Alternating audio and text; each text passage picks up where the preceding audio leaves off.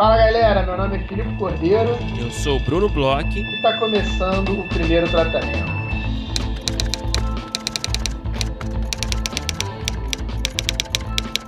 Fala, Bruno! Tudo bem? Olá, Filipe Cordeiro. Tudo bem comigo? Como você está? Como você foi de carnaval? Brunão, o carnaval foi ótimo, foi muito bom mas a gente grava numa semana em que Fred Nicásio acaba de sair do BBB. Uma tristeza. É, o Flamengo só tem me dado tristezas. Cara, eu, eu, eu, dormi cedo ontem. O Flamengo não ganhou do, do, do, time lá do, na final, é isso? Perdeu? Cara, Empatou? ontem foi uma derrota só, terça-feira de derrotas.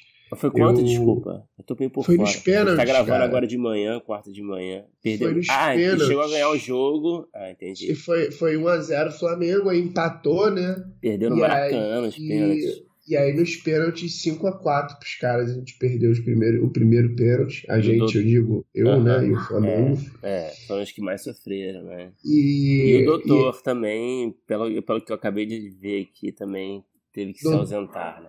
Doutor, então ontem foi um, foi um dia de derrotas, apesar do carnaval ter sido muito bom. Bom, e o seu carnaval aí na Bahia, foi melhor? Você, você viveu um verdadeiro carnaval da Bahia? Cara, foi meio discreto, eu confesso. Você sabe que eu não sou assim, o maior cara do carnaval, né? Eu, eu admiro e tal, assisto de longe, né? Fico, fico lá no Instagram, fico apreciando as experiências de terceiros, né? Vejo na TV mas eu eu prefiro assim ficar no conforto da minha casa, entende? Quero dizer. Mas aí no, no Arraial tem um grande carnaval também? Uh, cara, tem uns bloquinhos. Tem uns bloquinhos, mas não é nada demais, nada comparado ao Rio, né? E, enfim, é, sei que Porto Seguro tem, teve uns shows, tinha uns eventos maiores. Uhum. Mas aqui não é só uns bloquinhos só, sabe? Mas... É, não, não, digo nem ao Rio, a Salvador, né? Que também e, é, e são uns blocos bem diferentes do Rio, assim, né? Uma coisa meio de paredão, sabe? Uhum. Então é um outro tipo de som. É, enfim, não é muito assim meu minha especialidade, vai. Então, mas, mas foi legal, cara. Foi uma época que passou rápido, né? E a gente estava sem, sem gravar um episódio, né? Parece, dá a impressão que a gente está muito tempo sem gravar nada. Né? Pois é, verdade. Sem gravar, não. Na verdade, a gente gravou, né? Sem lançar, né? Sem lançar episódio, mas, mas parece uma eternidade parece. aqui, né? E agora, Brunão, a gente volta a gravar episódios numa semana quentíssima pro podcast, né? A gente entra na semana, numa semana, uma das semanas mais esperadas aí pelos nossos ouvintes, que a gente sabe, que abrem as inscrições para a rodada de negócios. Então, se você está escutando aí o episódio quando sai na quarta-feira, dia 1 de março, a partir de amanhã você já pode escrever seus projetos, né? Cada ouvinte, assinante que, que é, já nos assina pode escrever aí dois projetos é, já a partir de amanhã. Quem ainda não assina pode entrar lá na Aurelo, assinar a categoria Rodada de Negócios e começar a escrever os projetos das rodadas. A gente aí nas últimas, nos últimos dias, é, todo dia, praticamente todo dia, a gente foi postando alguns dos players que estarão nas rodadas. A gente vai continuar postando nos próximos dias, mas você que entrar lá no site, você já pode ver a lista completa. A gente, como todos os anos, sempre acaba entrando um ou outro player ali é, durante né, o, o, o evento, então você pode ficar ligado aí nas nossas redes. A gente está conversando com uma galera bem legal, inclusive. E diga aí, Brunão, o que, que você acha que os nossos ouvintes precisam ficar ligados para as rodadas? Filipe, não tem muito mistério. É, a gente faz agora a nossa quarta edição da rodada, então a galera já tá ligada, já tá acostumada. Claro que tem muita gente nova, a gente espera também, participando pela primeira vez. Mas é muito simples. Primeiro, né, a informação mais básica aqui, que as rodadas, é, as inscrições são abertas agora no dia 2 de março, vão até o dia 30 de março. É, e o passo a passo é muito simples você se inscrever, são dois passos. Na verdade, o primeiro passo é entrar é, no site da Aurelo, é, clicar lá em fazer parte é, no nosso, na nossa página do primeiro tratamento da Aurelo, que é aurelo.cc barra primeiro tratamento. Você entra lá, fazer parte, é, se inscreve na categoria Rodada de Negócios. Assim que você se tornar apoiador dessa categoria, você vai lá no nosso site, no primeirotratamento.com.br, e lá você vai ter o formulário de inscrição, onde você vai poder preencher com informações do seu projeto ou dos seus projetos, né? Lembrando que você pode inscrever até dois projetos. Então são dois passos, é só se tornar apoiador Orelo na categoria Rodada de Negócios e depois preencher o formulário de inscrição no nosso site. Certo, Felipe? Isso, e é importante, né, Bruno? É, a gente deixa aí as inscrições abertas até o dia 30, meia-noite do dia 30, e é uma boa a galera se planejar, porque assim, é algo que acontece todo ano é chegar ali no último dia e a galera querer inscrever. A gente é. entende, a gente também é inscreve loucura, né? projetos né? em concursos, a gente, em rodadas. É.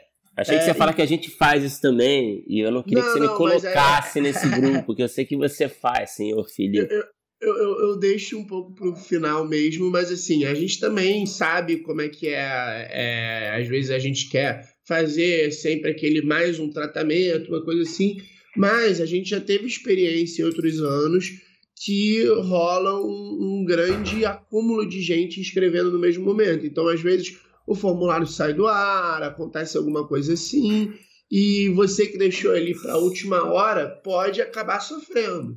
Então, assim, é, planeja aí, galera. Escreve até o dia 29, dá uma, uma, uma dá esse diazinho aí é, para se tiver algum problema, porque é muito triste, né? A galera às vezes assina tal, e aí é, chega na última hora, não consegue inscrever. Então fica aí a dica. É, usa aí o prazo a favor e não contra, né? Para poder inscrever os projetos. E a gente está aí ansioso para receber os projetos. A gente, é, ali por volta do dia 5 de maio, a gente faz é, o anúncio né, dos, dos projetos selecionados. Depois a gente é, publica né, para todos nos nossos sites, nas nossas redes, é, quais são os projetos que foram para as quais players. E as nossas reuniões vão ser esse ano, na última semana aí de maio, né? Vai ser do dia 29 de maio até o dia 2 de junho. E é a festa do primeiro tratamento, né? A gente espera vocês, a gente recebe todo mundo, fica ali na salinha, bate um papo, é, escuta aí notícias de como é que foi a conversa então é isso, chegou, chegou um momento tão esperado e a gente torce aí para que os projetos venham ótimos, que os players gostem, que a galera se conheça, que façam, façam negócios no futuro.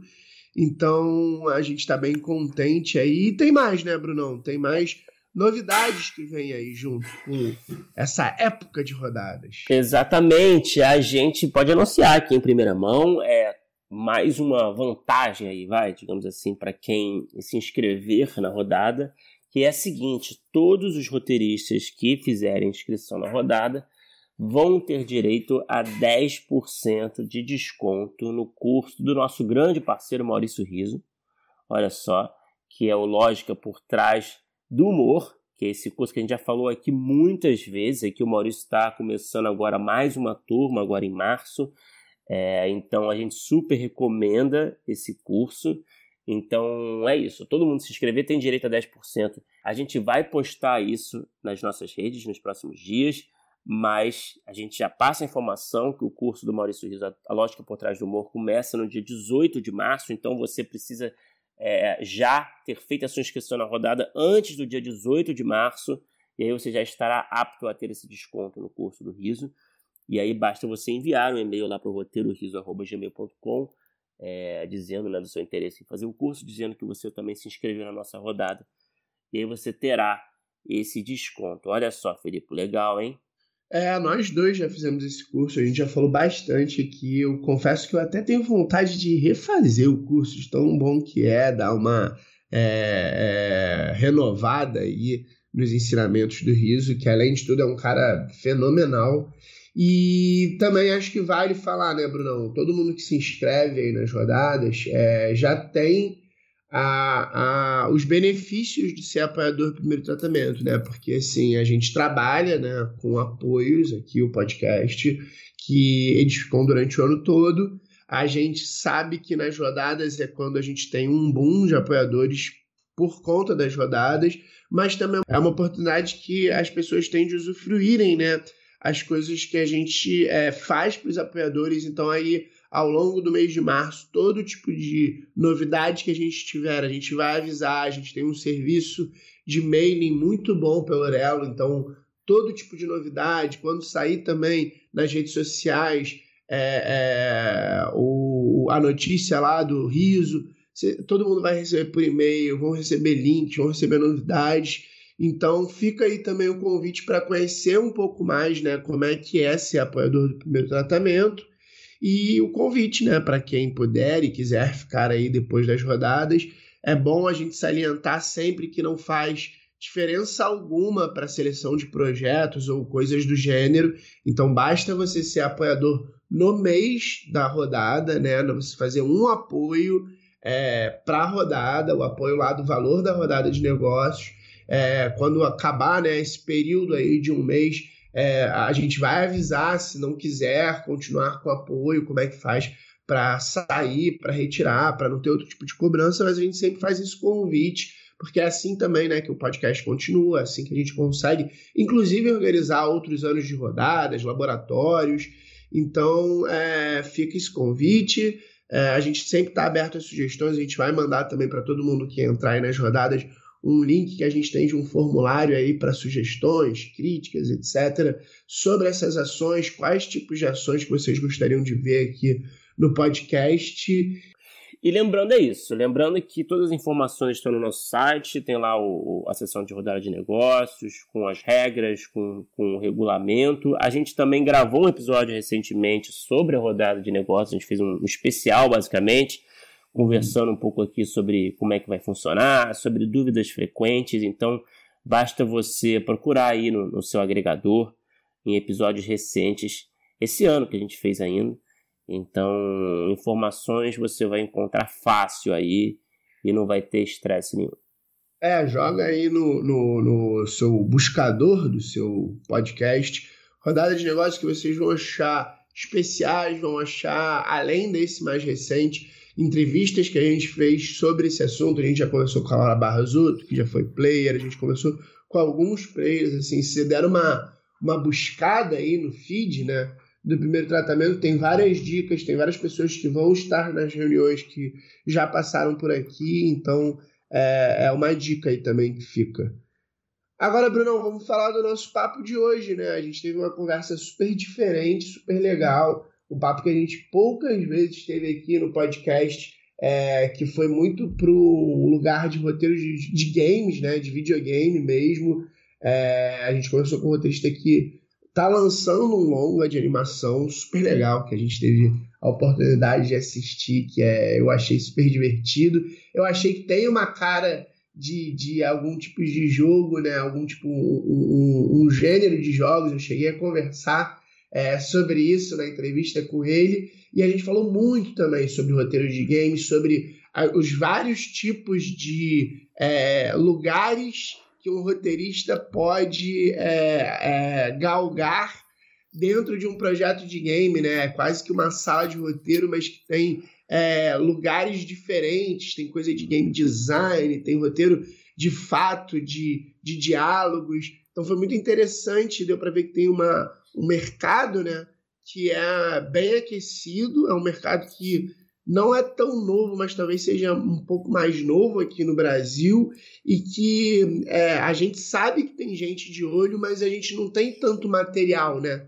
A gente não tem uhum. é, muito material didático, a gente não tem muita gente falando sobre isso, pelo menos dentro da minha bolha. Então eu acho que foi um papo super interessante para quem se interessa ou para quem até é, não, não imaginava esse horizonte, sabe?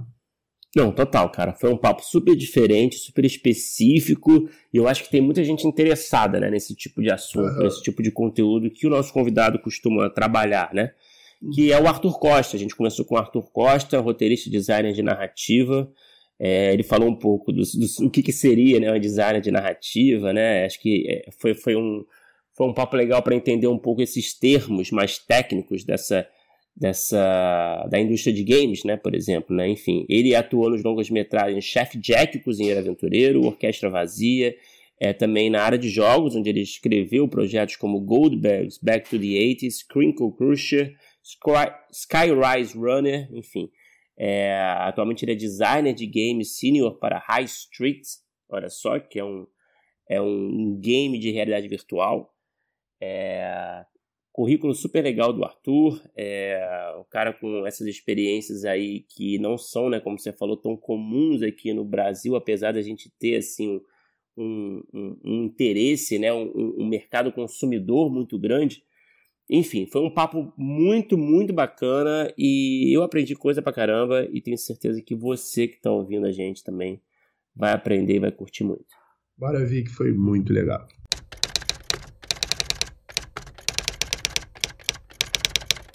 Arthur Costa, seja muito bem-vindo ao Primeiro Tratamento. Um prazer ter você aqui com a gente. É, para começar nosso papo, Arthur, eu queria entender um pouquinho do seu background. Assim, eu sei que você tem um perfil, a gente estava comentando agora em off, que você tem um perfil muito diferente, né? Porque você está na animação, você também está nos games, né? E, e não é sempre que a gente pode conversar aqui com um roteirista que tem esse, essa bagagem, né? Tão específica, né? E eu queria entender assim, é por que, como é que se deu essa sua relação com esse mundo dos games, da animação?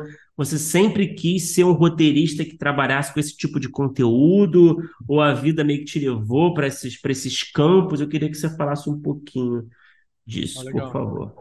Claro, claro. Pô, é, primeiro eu queria agradecer assim, o convite. Eu sou mega fã do podcast. É, é, é surreal, assim, é, com essa repercussão. Eu estou dando entrevistas para pessoas que eu admiro muito, então já queria deixar aqui o primeiro meu obrigado ao Bruno ao, ao Felipe pela, pelo espaço, pelo convite. Eu acompanho você assim desde o começo, quando eu estava. Eu lembro que na época era o roleiro podcast, que inclusive, um detalhe, o Gustavo Martins, ele foi consultor de roteiro no Jeff Jack. E eu lembro que ele Olha começou só. assim. É, e vocês começaram mais ou menos juntos, assim, a, a fazer um podcast de roteiro, fazer podcast de para trabalhar esse tema. E na época, quando eu estava né, criando minhas histórias, eu me inspirava muito em respeitar a história de outras pessoas, né, um pouco da Pô, carreira. Que legal, e, cara, que legal. É, é, muito legal isso. Enfim, né, é, Respondendo sua pergunta, cara, é, eu tenho um, um background mais diferente, assim, em termos de, de roteiro, porque eu, eu sou formado em cinema de animação, né, na, em, em, cinema de animação e artes digitais pela UFMG, onde eu também fiz mestrado em cinema, e eu sempre me especializei em roteiro. Quando eu comecei a faculdade, eu queria ser modelador 3D. Só que eu não sei desenhar, então, como, como podemos perceber, não deu muito certo. Né?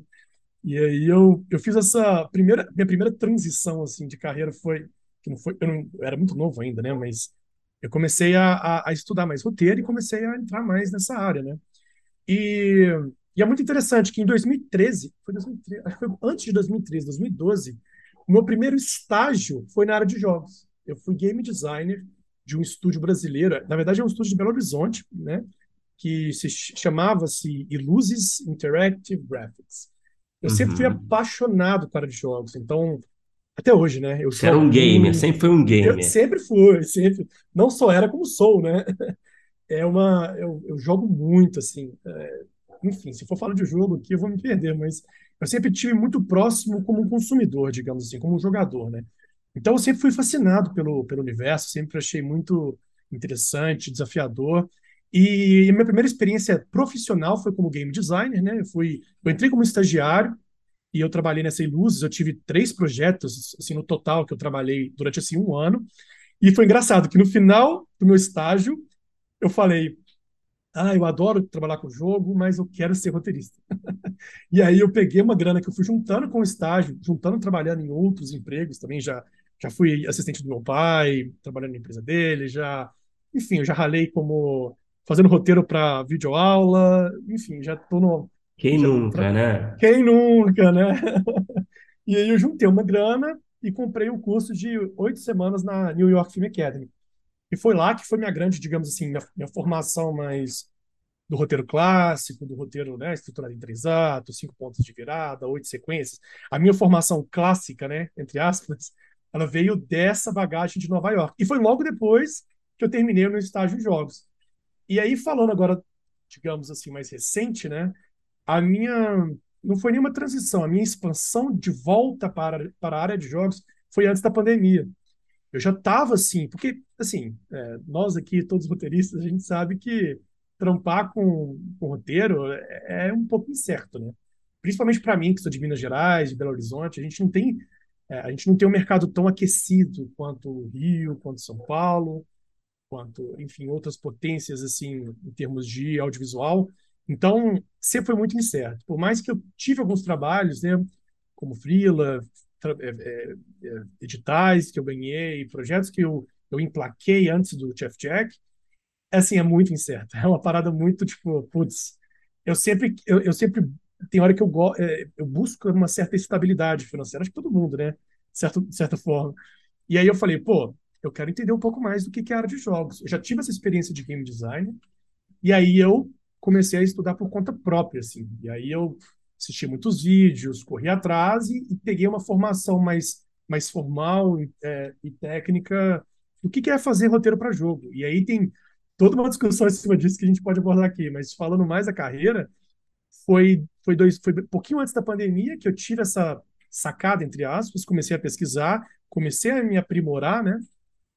E aí eu comecei a pegar uns projetos menores. Eu trabalhei num estúdio aqui do, do, de Belo Horizonte também, chamado Patada. Era um, a gente trabalhava com um projeto de conteúdo adulto para uma publicadora canadense. Foi Nossa. a primeira experiência na área de jogos. É, essa foi minha primeira experiência na área de jogos, assim, escrever histórias para jogo. Foi meu primeiro tópico, assim, né? Primeiro momento, minha, minha, minha, porta de entrada, assim, no universo. Porque antes eu trabalhava como game designer e agora eu entrando como escritor para jogos é outro mercado, sabe? Quer dizer, não é outro mercado, mas é outra função, digamos assim, né? Então você tem que reaprender algumas coisas e adaptar alguns conceitos. E aí, é... depois disso, eu fui trabalhar para uma, fui prestar serviço para um estúdio brasileiro. É muito doido isso. É um estúdio brasileiro que ele faz a arte de um jogo americano. O jogo chama Goldbergs, Back to the 80s. Da é série, né? Eu tava olhando, né? série. Aquela sitcomzona, né? Com o Jeff Garvin, né? Exato. Nossa, inclusive eu assisti tantos episódios por causa disso, eu, eu adoro essa série. E aí eu, eu trabalhei nesse... Eu, eu era prestador de serviço da Lumen Games, de Aracaju, e eles faziam a arte. Então eles emprestaram alguns escritores para ficar no projeto. Um saiu no começo, depois eu fiquei até durante seis meses ainda trabalhando lá, e eu trabalhava em fazer sinopse. É muito próximo, inclusive, à escrita de TV. Tem algumas adaptações, né? Mas era o processo de. Eu fazia brainstorm de ideias, fechava loglines, aprovava as loglines com o diretor de narrativa, fazia, é, é, resuminho, né, uma sinopse dos episódios, e depois passava para as outlines. E eu também cheguei a escrever roteiros para esse jogo, sabe? Mas era um jogo, e... desculpa, só, só interrompendo claro, aqui, porque eu acho que rende. É, é, um, é um jogo, dê uma olhadinha rápida, né? Eu conheço a série uhum. também. Eu achei muito louco que você estava tá envolvido num jogo das, que era uma produtora brasileira, é isso? Uma Sim. produtora ah. brasileira que. Perdão, hum. pode falar. Não, explicando assim, é porque é, assim, nesse universo de jogos tem muita terceirização, assim, muita mesmo. No cinema também, né? Na animação também, mas na área de jogos tem são muitos estúdios trabalhando juntos para entregar o mesmo produto. Então, ó, o jogo Goldberg's Back to the Ages, ele é publicado pela East Side Games. É uma das maiores publicadoras canadenses de jogos. Tá. Uhum. É, eles chamam de jogos idle, né? Que cê, cê, cê, as coisas vão acontecendo, você vai gastando seus recursos, vai pegando recursos e vai jogando uma historinha, assim. E aí tem do The Office agora, recentemente saiu do The Office, tem, tem vários jogos da East Side. A East Side contrata um estúdio americano para fazer o jogo. E o estúdio chama Mobile Game Doctor, que é um estúdio de Los Angeles. Eles basicamente fazem a história, né, os, os roteiros, que é, digamos assim, o carro-chefe do jogo em si. E aí eles terceirizam a história com a Mobile Game Doctors e a arte com a Lumen Games. Então esse arranjo de vários estúdios produzem o Goldbergs. Eu trabalhava para Lumen Games, né? Eles, eu fiz um teste para eles com um jogo é, é, um outro jogo deles, eles gostaram do meu trabalho e me ofereceram, assim, olha, se vocês quiserem, tem esse cara aqui, esse cara ele escreve bem, ele tem boas ideias, se vocês quiserem, a gente empresta eles para vocês. Então, eu era pago pela Lumen Games, mas eu trabalhava com a Mobile Game Doctor, que é de Los Angeles. Cara, só, só para desabafar aqui, você uhum. fala Lumen, eu fico meio nervoso que eu associo ao Severance, mas acho que é, é até um outro nome, né, da empresa, né? Ai, meu Deus, você fez Boa o, pergunta. você É, fez a não sei. ruptura, ai, meu Deus. Ah, estou parado agora, minha mente do trabalho está ligada. Mas Ai, é, mas. Felipe, eu ia só, só ia, eu só ia Aham, perguntar sobre esse jogo assim, porque eu queria Sim, entender um pouco melhor assim sobre o roteiro assim de um jogo que você chama de um jogo idle, né? sim. Que é um jogo, eu não entendi direito esse conceito, confesso, mas, mas eu queria perguntar só, Arthur, sobre esse jogo assim, eu queria entender um pouquinho melhor desse roteiro assim, como é que funciona? Você falou de logline, de brainstorm, de Uhum, sinopses. É, certo. eu queria entender um pouquinho melhor assim na prática, assim, como- porque eu sei que tem games e games, né? É, Sim. Mas assim, se você usar esse exemplo, né, desse do Goldberg, né, como é que, como é que exatamente é um roteiro de um game como esse na prática? Tá, legal, legal. É uma, é uma boa pergunta. O engraçado é que o, o Goldberg, eu acho que ele é o, entre aspas, pior exemplo de, de roteiro para games, porque ele é, ele é muito parecido com o roteiro para um episódio, por exemplo. Eu vou explicar para vocês, mas ah, depois, se vocês quiserem que eu destrinche mais essa diferença, eu tenho. Inclusive, eu tenho uma palestra que eu dei na EBAC, que é a diferença de roteiro para filme e para jogos. Né? Como é trabalhar com narrativa para jogos e como é trabalhar pra, com narrativa para filmes, séries, e aí eu, eu, eu traço esses paralelos, eu explico, mas se vocês quiserem, eu também posso falar um pouco disso aqui. Não, mas eu vou perguntar sobre um pouco Ah, sobre isso também. Pode ah, então tá bom. Maravilha. O, o Goldberg em si, ele é o exemplo mais próximo do que os roteiristas, digamos, audiovisuais vão encontrar na, no mercado, sabe? O, eu, eu tava falando de game idol, né? O, o idol, ele é só a parte do gameplay, assim, ele não, ele não, ele não tem tanta narrativa, ele é, ele é basicamente a mecânica que faz parte deste jogo. E, mas, assim, é, em termos de história, de roteiro, eles basicamente quebram um episódio em sete cenas e cada cena tem os diálogos e tem as expressões dos personagens. Porque a, o roteirista, né, a gente como roteirista, a gente está sempre pensando na câmera, né, como, como descrição de cena, né, o que está acontecendo ali, a gente está descrevendo o que está acontecendo e a gente está colocando os diálogos, que é basicamente a essência, de uma forma muito resumida, de um roteiro de audiovisual. Para esse jogo, a gente tinha que pensar nos diálogos. Os diálogos são carro-chefe, indiscutivelmente. É onde a gente consegue construir conflito, a gente consegue construir personagem, onde a gente consegue mostrar o arco da história, né? Então, os diálogos ainda é, é, é um jogo muito é, dialogue heavy, né? Que, nossa, que Sei. babaca falando inglês, mas é, é muito Tá de boa. foco, É puxado no diálogo, né? é Uhum. puxado no diálogo, exato. Ele é, ele é muito focado em diálogo. E, e aí a gente tinha uma planilha de Excel, que a gente. Isso aí é uma coisa que dói para muito roteirista, tá? Escrever numa planilha de Excel. A gente tinha uma planilha que tinha a estrutura, né, das cenas, e a gente acrescentava a linha e colocava o diálogo, o personagem, qual a expressão do personagem e mais ou menos onde ele está, tá, qual cenário, né? Porque a gente tinha cenários pré-montados também da, da casa, do- dos personagens, da escola, né? Da, dos, é, do restaurante, da, do shopping. Então a gente montava os cenários, escolhia os cenários lá na, na própria planilha, colocava o diálogo, colocava o personagem e, se, e a gente colocava uma descrição do balão, se era um balão de grito, se era um balão de, de, de sussurro, né? E aí a Uhum. gente estruturava isso, entregava, era um roteiro, era um Excel mesmo, com sete cenas, cada cena era um bloco, e esse bloco tinha as cores. E aí é para poder facilitar para o diretor de narrativa revisar e dar pitaco.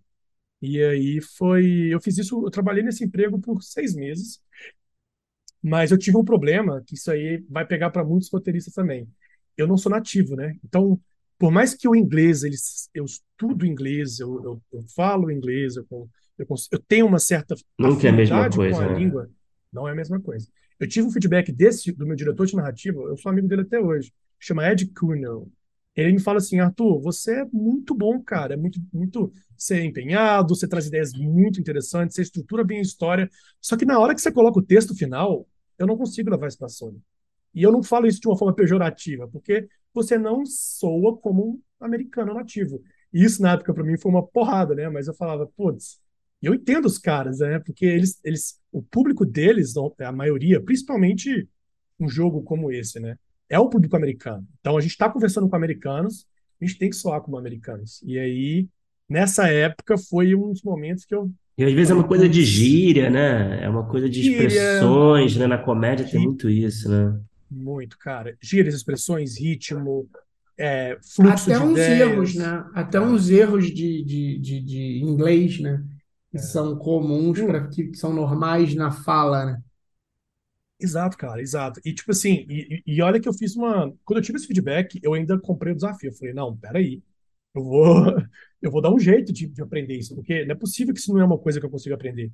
Eu peguei seis episódios do Goldberg, peguei um caderninho de notas e eu fui anotando todos os trejeitos dos personagens. E eu fiz uma lista assim, tipo, olha, esse personagem, ele sempre fala dude. Esse personagem, sempre que ele tá com raiva, ele começa a gaguejar. E aí eu comecei, eu fiz uma lista, assim, eu fui assistir os episódios e fui anotando ponto por ponto. Esse personagem, sempre que ele vai tirar onda, ele usa frases complexas com inglês rebuscado para fingir que ele é, é, o, é o Barry, né, que é o irmão do protagonista. Ele começa, tipo assim, ele, ele começa a falar, tipo, You're royal. Ele começa, entendeu?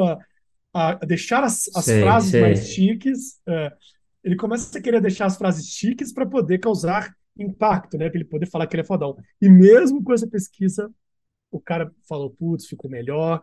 Eu vi uma melhora incrível, mas ele fez o texto final, sabe?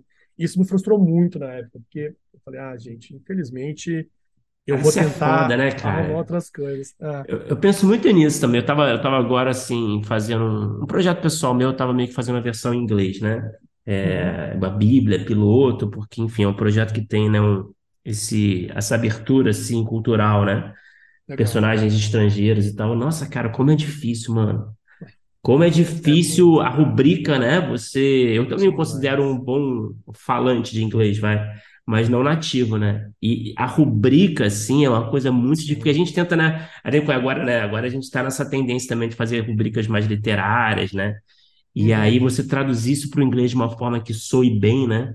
E que você consiga, né, com essa naturalidade, é muito complicado, assim, saca? O diálogo, então, da comédia, nossa. É, isso que eu, para mim é o que mais me pegou. Ah, Para mim, a, a, a- rúbrica, porque a rúbrica você tá, você tá definindo muito ritmo, você tá definindo muito a câmera, o espaço, né?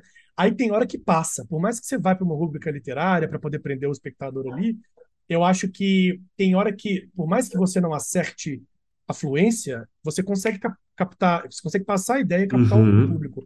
Agora, no diálogo, parece que grita, sabe? É igual quando a gente escuta, tipo, um, um americano falando português. Você sente que, às vezes, as palavras até o, o G... Aí, aí você saca que o cara, tipo assim, ele não é brasileiro, né? E aí eles têm essa mesma sensação nossa, saca?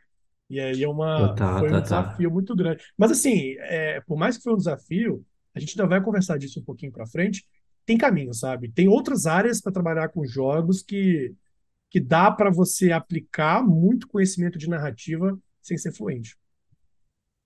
Pois é, eu queria continuar então nessa parte de jogos e depois a gente entra no filme. Eu acho, eu acho até que tem uma pe- peculiaridade, assim, eu, eu acho que o filme ele tem talvez um pouco desse teu DNA dos jogos, assim, eu, é- é- é- eu, eu lembro que eu assistindo, ele parece que ele vai passando por fases e é uma coisa super legal, divertida e não deixa de ser no fim, né, um- uma competição ali, mas é, o que eu queria te perguntar é que tem duas coisas, né, na sua, a gente faz uma pesquisa, a gente dá uma olhada, e aí eu vi que tinha, tem uma descrição sua como roteirista e designer de narrativa. Ah, legal. E aí minha pergunta é, o designer de narrativa seria por conta de games? Seria, é, seria uma coisa separada por conta de games? E, e aí eu também queria perguntar, porque eu, eu vi também que você está trabalhando num MMORPG.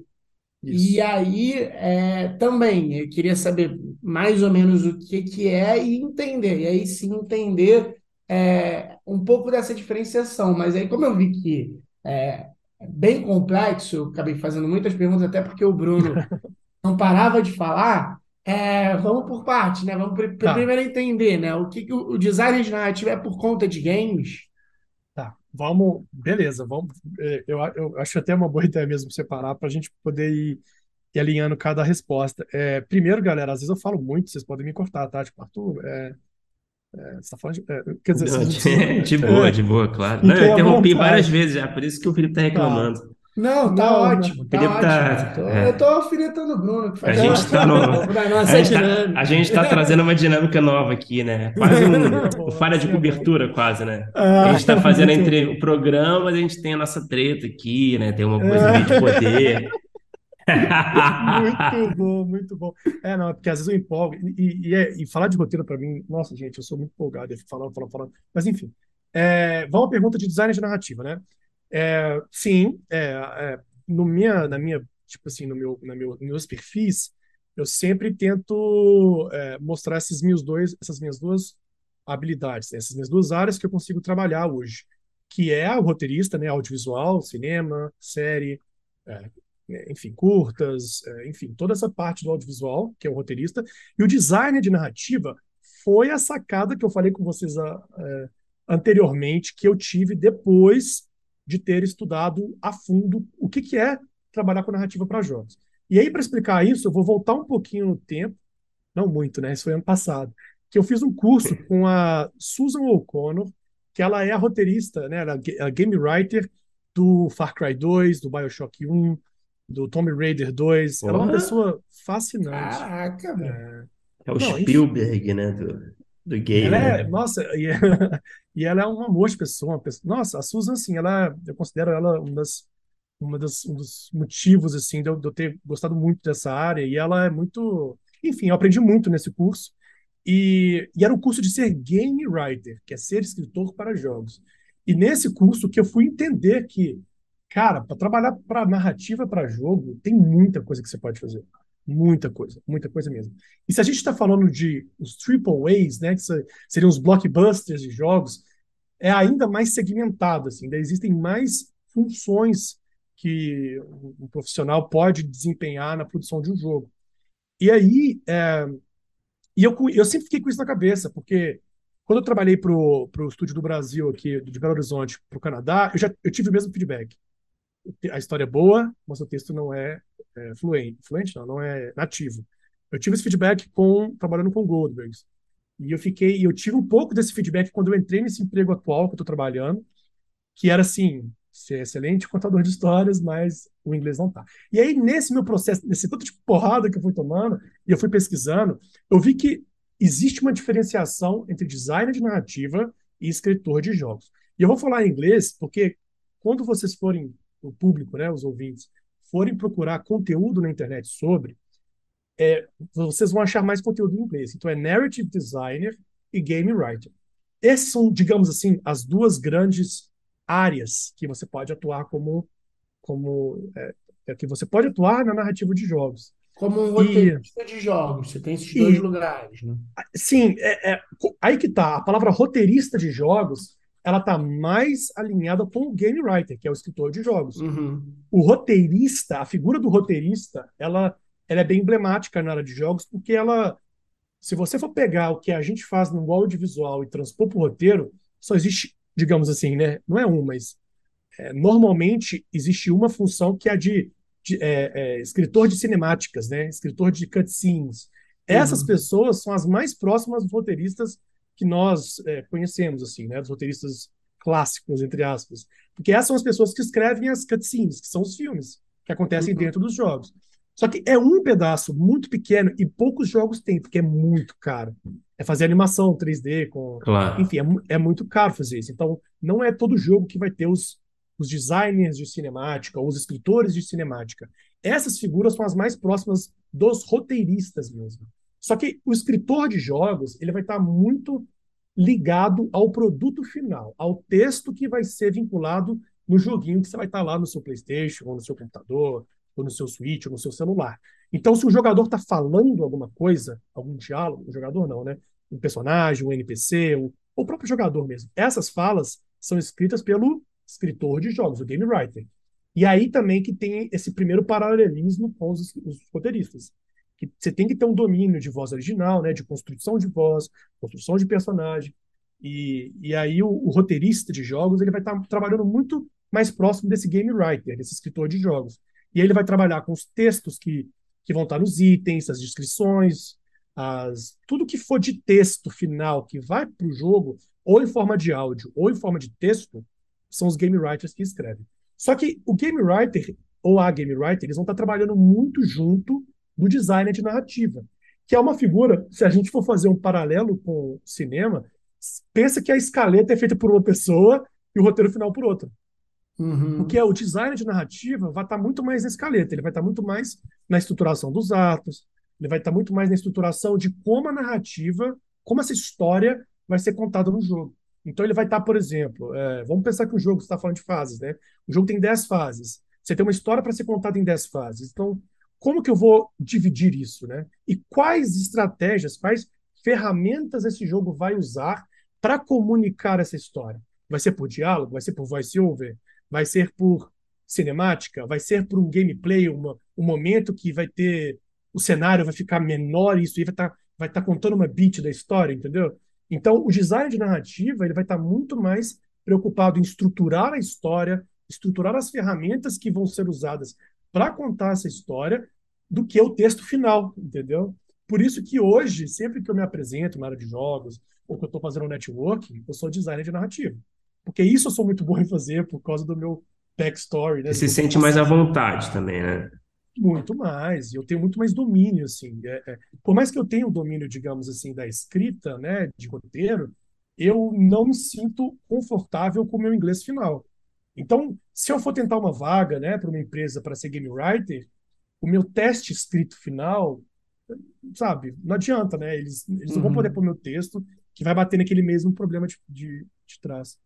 Mas vocês têm alguma dúvida? Eu tô falando igual. Não, eu, eu, eu, eu, eu, imagino, e aí já até conecta um pouco com, com a outra pergunta, que também tem a ver um pouco. É, eu imagino que as duas funções elas são muito ligadas ao gênero, porque eu acho que no, no game talvez tenha, uhum. tem, tem uma questão de Gênero, talvez até tenha uma dúvida na palavra gênero, porque, sei lá, você pode ter um, um game de terror, mas aí o gênero dele ser idol, sei lá, como você falou, ou uhum. MMORPG, ou RPG, ou é, first person shooting, essas coisas assim, né? Uhum. É, e, e aí é, eu imagino que o, o, o, o cara do design narrativo ele ainda está mais apegado a esse gênero que é o da jogabilidade. É, é isso? Eu estou errado? É, tá. Eu imagino não, que seja um é pouco isso, por aí, né? Muito. É uma coisa que é muito legal assim do design de narrativa e por isso que eu, eu sinto que hoje eu me dou muito bem com essa área é porque ela conversa muito com o game design.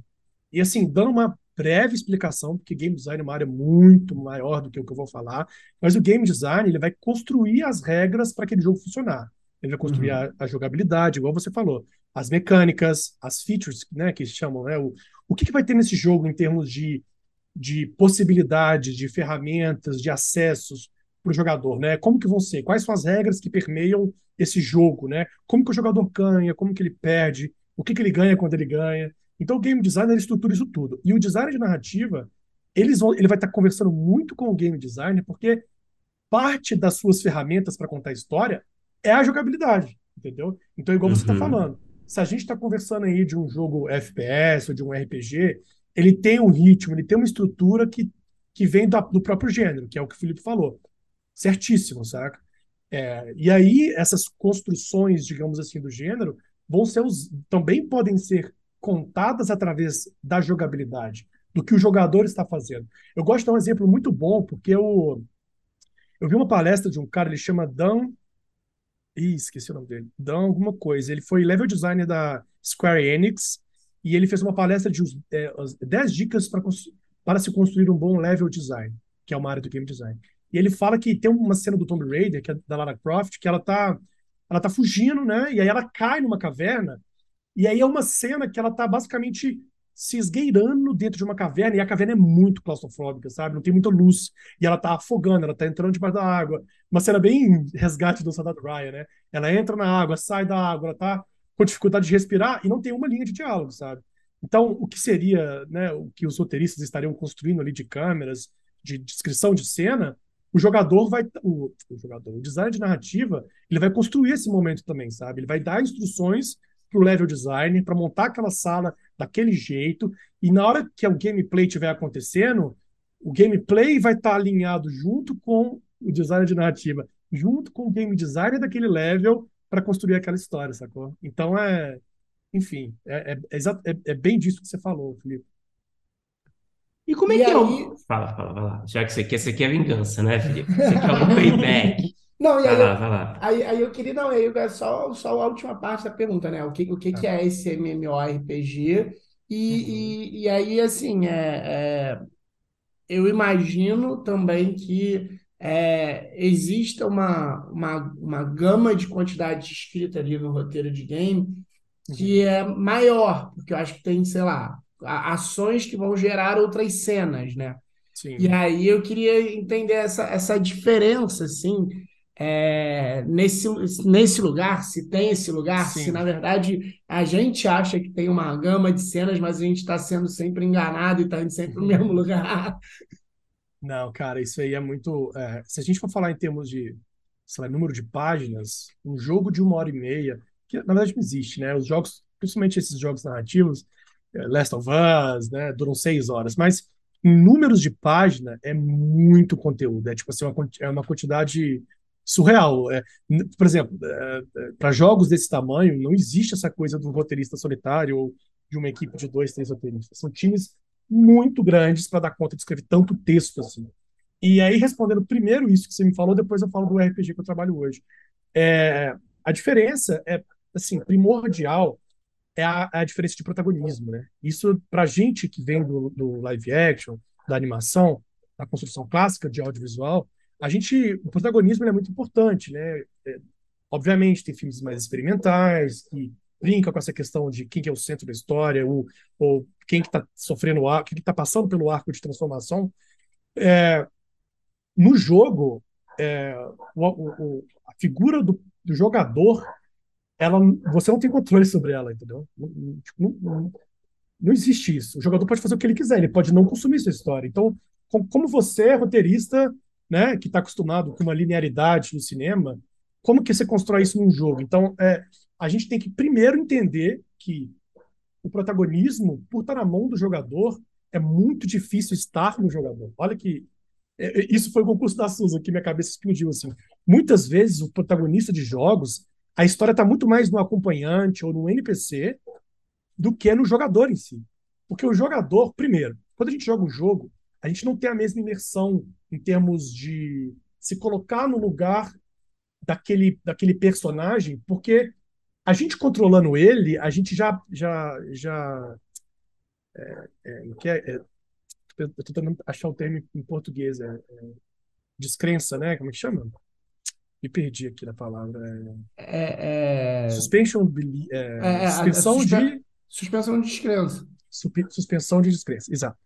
No jogo, a suspensão de descrença é mais difícil, porque você é, tem um vídeo muito engraçado no Saturday Night Live sobre isso. O jogador, o personagem pode estar falando, você vai salvar a princesa desse castelo, e você pode simplesmente andar para trás e não fazer isso, entendeu? Você pode simplesmente, a narrativa está te levando a um momento épico e você pode parar para ficar vendo seus itens. Você pode parar para ficar cortando a árvore que está do lado. Então, olha como que, né, é muito mais complexo essa construção da linearidade de uma história quando a gente está falando de, de um roteiro para jogo, né? Então, essa é a primeira diferença. É, a gente tem que entender que o mundo tem que contar muita história, os personagens em volta do jogador têm que contar as histórias, e é mais difícil você conseguir isso usando, colocando o jogador como protagonista da história. Tem casos, óbvio, né? Isso aí é indiscutível. Mas reparem para vocês verem. A maioria das vezes, os personagens mais interessantes não é o que o jogador ou a jogadora controla, são os personagens que estão em volta dele. E aí, é... tá. E aí, falando do, do jogo, né, que eu trabalho hoje, é um. é- atualmente é um jogo, é uma proposta de, de uma experiência multiplayer interativa, né? É o que o povo chama de metaverso. Então, o jogo atualmente é, ele está em fase de desenvolvimento. Ele é um RPG que é, você atualmente a versão que já dá para ser jogada, você pode entrar, fazer algumas quests, conversar com alguns NPCs e mas o futuro dele, né, o planejamento desse jogo é que ele vai ser o MMORPG. E MMO é multiplayer, Massive Multiplayer Online RPG, que é a Essa ideia de que sigla, vários não estava ligado nessa sigla tão completa, não. é, Massive Multiplayer Online RPG, é, é, jogos é, é, massivos Porrada de de gente, né? Um monte de. de gente. É. Exato, exato. É muita gente que vai para que vai jogar junto, né? Que vai ter a experiência do jogo junto. E aí o, o projeto é esse. E ele é um projeto de VR, né? Ele, atualmente a gente tem uma versão web, mas o Uhum. nosso foco, a empresa ela já tem muita experiência com VR, e aí a gente, o nosso produto final, né, o que a gente está almejando, o que a gente já está trabalhando, é construir essa experiência VR. Mas eu acho Caraca, que é que isso. loucura. Porra, irado. É, bacana. E Arthur, falando um pouco de mercado, assim, né, de game aqui, existe uma noção é, de que não existe muito um mercado, uma indústria de games no Brasil, que a galera que quer trabalhar com isso, o recomendado é ir para fora, né, é tentar trabalhar fora do Brasil. Você concorda com essa noção? Não é bem assim? É mais ou menos assim? Como é que você enxerga, assim, em termos de oportunidade, de projetos que estão rolando aqui no Brasil? Cara, olha, eu acho que eu- essa pergunta, a resposta é sim e não. É, é sim, porque igual o cinema também, né? O cinema e o audiovisual, a animação, lá fora a indústria é absolutamente mais consolidada. Isso não tem muita discussão, sabe?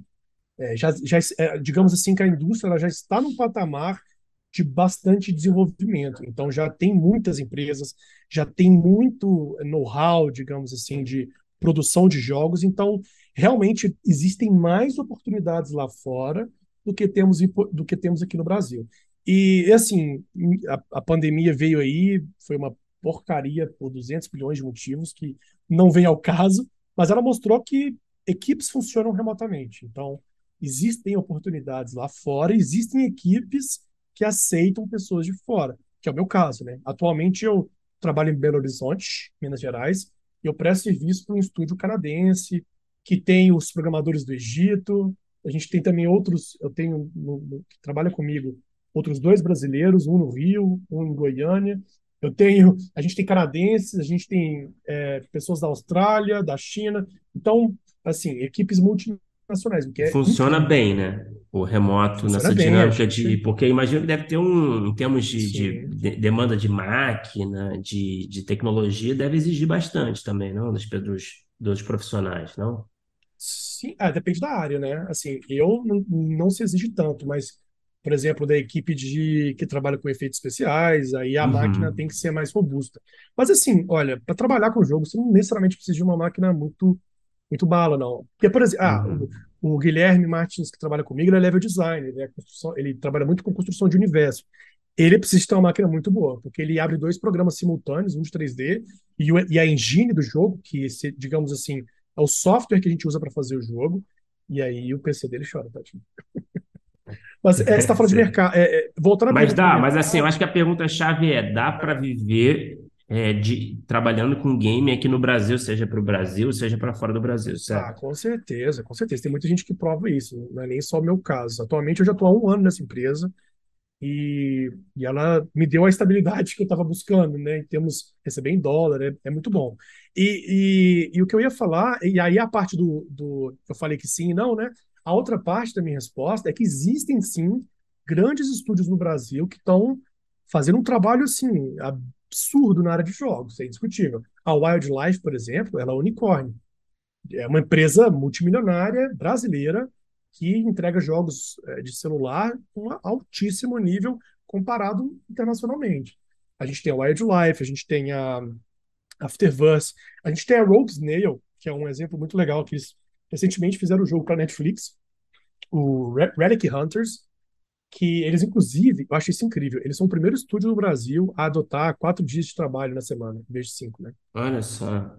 Pois é, eles são, Opa. são mega pioneiros, assim. Onde é que manda o currículo?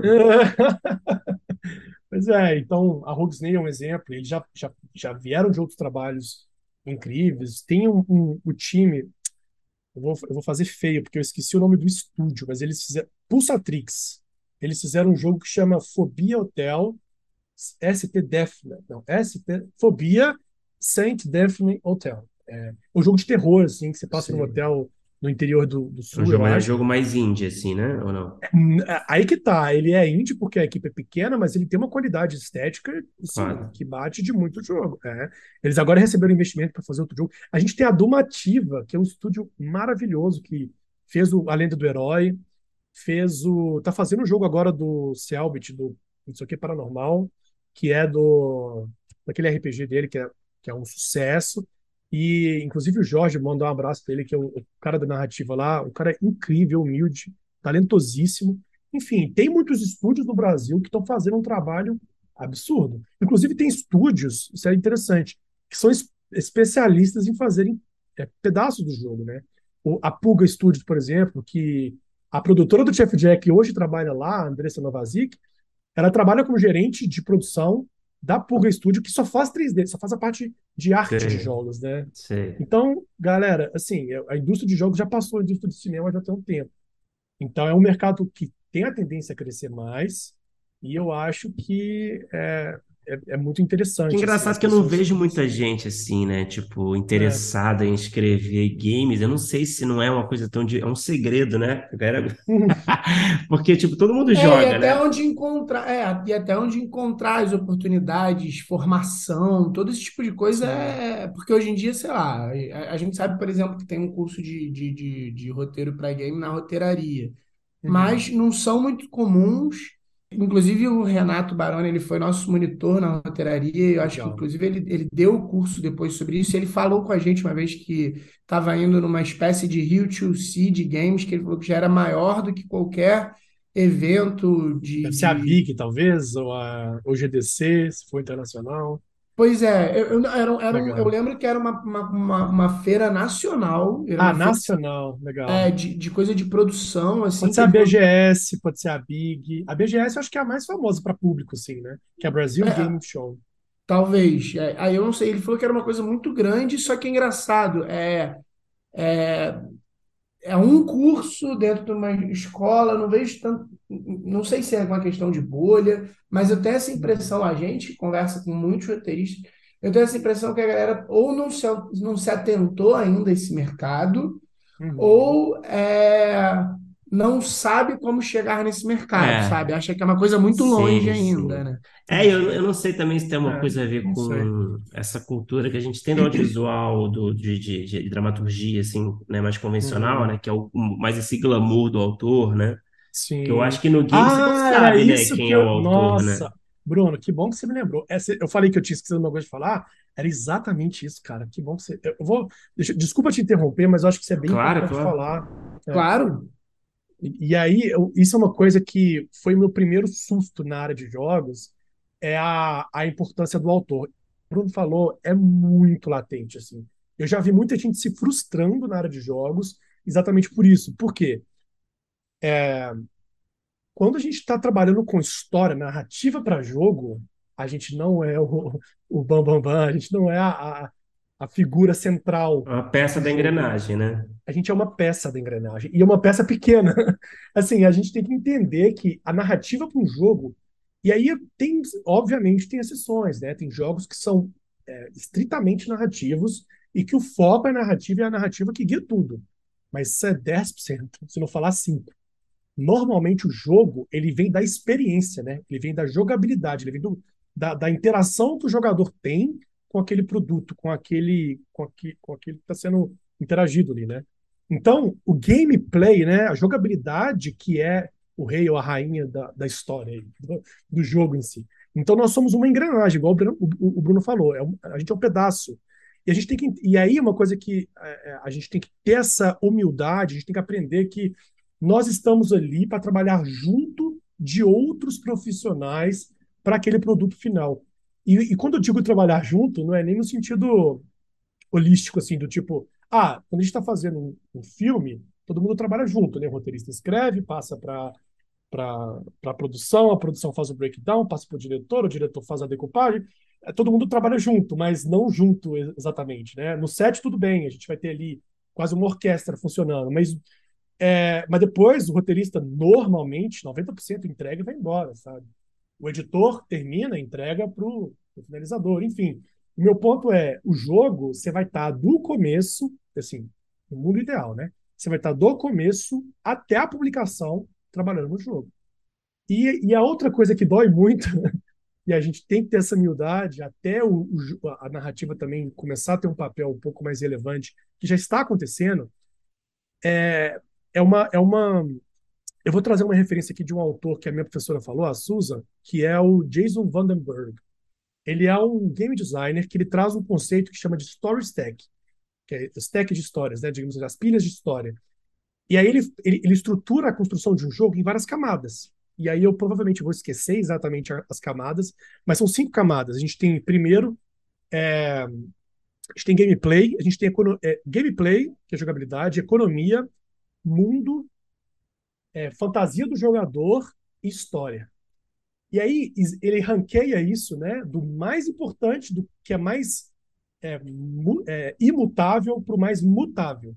E imutável no sentido de, tipo assim, quando a gente está construindo um jogo, isso aqui vai ser a última coisa que vai mudar na pipeline de construção. Uhum. Então, a fantasia do jogo é a mais travada ali. A partir do momento que você chega no, numa essência, que aí conversa muito com o que nós roteiristas falamos de tema, né? O que, é a essência do jogo? O que, há o que, que a gente quer fazer com que o jogador sinta em termos de experiência. E aí, o, a, depois disso, vem a jogabilidade, que são as ferramentas, as ações que o jogador vai fazer nesse universo para ele se sentir. É, é, ela dá o exemplo do Homem-Aranha, né? A fantasia é você ser, né? Você tá jogando as teias ali e tá passando por Nova York, você se sentir que você é um Homem-Aranha. Qual é o gameplay? Seria as ações. Você joga teia, você combate bandido, você é, usa o seu, seu sensor aranha, você usa suas habilidades, seu poder para combater. Depois você tem o mundo, que é o universo onde se passa essa história. Então você tem Nova York, você tem essas construções. E depois você tem a economia, né? Que é como que o jogador vai passar de nível, quais os recursos que ele vai ganhar quando ele passar de nível, como que vai ser a progressão do jogador nesse jogo. E a última coisa é a história. o que, que o Peter Parker Engraçado. vai viver nesse. É, o que, que o Peter Parker vai viver uhum. nessa história? Ele vai, ele vai lutar contra o Dr. Octopus ou ele vai lutar contra o, o chefe do crime? É, entendeu? E aí, numa narrativa, numa produção de um jogo, o que mais vai mudar vai ser a história. Isso é muito frustrante para muita gente, né? Assim, para todo mundo, mas a gente tem que uhum. aprender que na hora que eles forem cortar, eles vão cortar a história. Ou eles vão pedir para a história, a narrativa, né? E eu, quando eu falo história, eu falo do time de narrativa. Eles vão pedir para o time de narrativa tentar arrumar uma solução, porque é o mais barato para eles, né? Então a gente tem que entender que a gente tem que é, é, é um exercício de humildade muito constante, de que a gente vai estar tá abrindo mão, a gente vai ter que tentar arrumar soluções criativas para conseguir contar aquela história. Eu, eu, escuto isso muito de pessoas que eu conheço da área, né? Arthur, tem hora que chegam para mim e falam, cara, caiu a, a fase 2 inteira. E aí eles tinham estruturado a fase 2 para fazer um plant, né? Para poder, é, poder introduzir um conceito que uma cena que eles iam, na, na fase 7, voltar com essa cena. E aí cortou a fase 2. E aí? E aí volta para a sala de roteiro, volta para os computadores. Cara, a gente tem que conseguir colocar esse conteúdo na fase 1 e na fase 3, por exemplo. Então, arrumar uma outra forma criativa de passar esse mesmo essa mesma beat, né, esse mesmo ponto da história de outra forma. Então, eu acabei, falando, eu acabei falando demais, mas é um pouco disso, assim, é um exercício que faz parte do nosso trabalho, né? Com certeza, em qualquer mídia, né? De certa é... forma. É, posso, posso. Você quer falar mais alguma coisa aqui, Felipe? Posso. Antes de a gente falar do filme, antes de a gente falar do filme, eu vou fazer só uma última pergunta. É, e até uma observação, uma coisa que você falou que eu fiquei pensando, tipo, quando você estava falando até da coisa do Homem-Aranha, pensando nos jogos grandes, de, até de, esses de mundo aberto, é uma doideira essa coisa de você falar de, de não, não ser necessariamente protagonismo. E aí é muito louco. Eu fiquei pensando realmente, até é. nesses de muito de jogo aberto, é, de mundo aberto, você está sempre ali com o cara que é protagonista, mas você entra em várias histórias paralelas, que na verdade o protagonismo é de, da outra história, e aí você ajuda a resolver ali, mas são várias, e aí o protagonismo acaba sendo porque esse cara está em todas, mas na verdade todas são sobre alguma outra pessoa, né? Perfeito. É exatamente isso, Felipe. É exatamente isso. É tipo, e, e principalmente para jogos de, open, de, é, de mundo aberto, né? Uhum. Que a, a, linearidade ela é ainda mais complexa, ela é ainda mais difícil de atingir, sabe? E aí, uma, uma, última pergunta que eu queria te fazer, ainda sobre essa pergunta que o Bruno tinha feito de mercado, é uhum. que, que eu acho que realmente é, é, e a gente vai falar bastante sobre o fundo também, pode ficar tranquilo. Não, mas tá eu acho que, não, que eu acho que realmente é uma, é, uma, é uma conversa muito diferente que a gente pô, não costuma ter no podcast, e eu acho que muita gente vai se interessar e se interessa. É, sobre o mercado, você acha assim, você, você teria dicas, é, sei lá, para uma pessoa que se interessa, é, de o que fazer, assim, porque acho que o que o Bruno falou é uma coisa que eu acho que passa pela cabeça de muitas pessoas que às vezes até se interessam, sabe? É, pelo assunto, mas não, não acreditam que existe um mercado, é, não sabem por onde começar. Então, sei lá, dicas de por onde começar, por como também é, é, se colocar para tentar algum tipo de trabalho, é procurando os estúdios, é indo, sei lá, nesses, nessas feiras, é, é se formando de alguma forma. Tá, claro, não, boa. É, são, é, eu acho um, um, papo muito legal, assim. Eu, eu sempre me deixo à disposição também para quem ouvinte, quem quiser me procurar depois. Eu, eu tento sempre ajudar as pessoas nisso. Já, já, é, já me procuraram antes disso, depois até passo minhas redes sociais para quem quiser me acompanhar. E eu, eu, eu, sempre sou muito aberto nesse sentido, sabe? E, e cara, é, depende muito, sabe, do que você gosta, do que você quer fazer. Porque, igual eu te falei, eu vou, te, eu vou dar um, um panorama de mercado em termos de, de, de, de, vagas, de posicionamentos, né, de posições que vocês podem trabalhar, e aí vocês pesquisem muito, porque, querendo ou não, vai partir muito de vocês querendo entender o que, que, o que, que, é, o o que, que é cada trabalho, e aí depois eu vou dar algumas dicasinhas. Então, ó, é, as áreas que existem, né? Você pode ser escritor de jogos, ser escritora, game writer. Eu vou falar os nomes em inglês também, porque 90% do conteúdo que vocês vão achar sobre isso vai estar em inglês.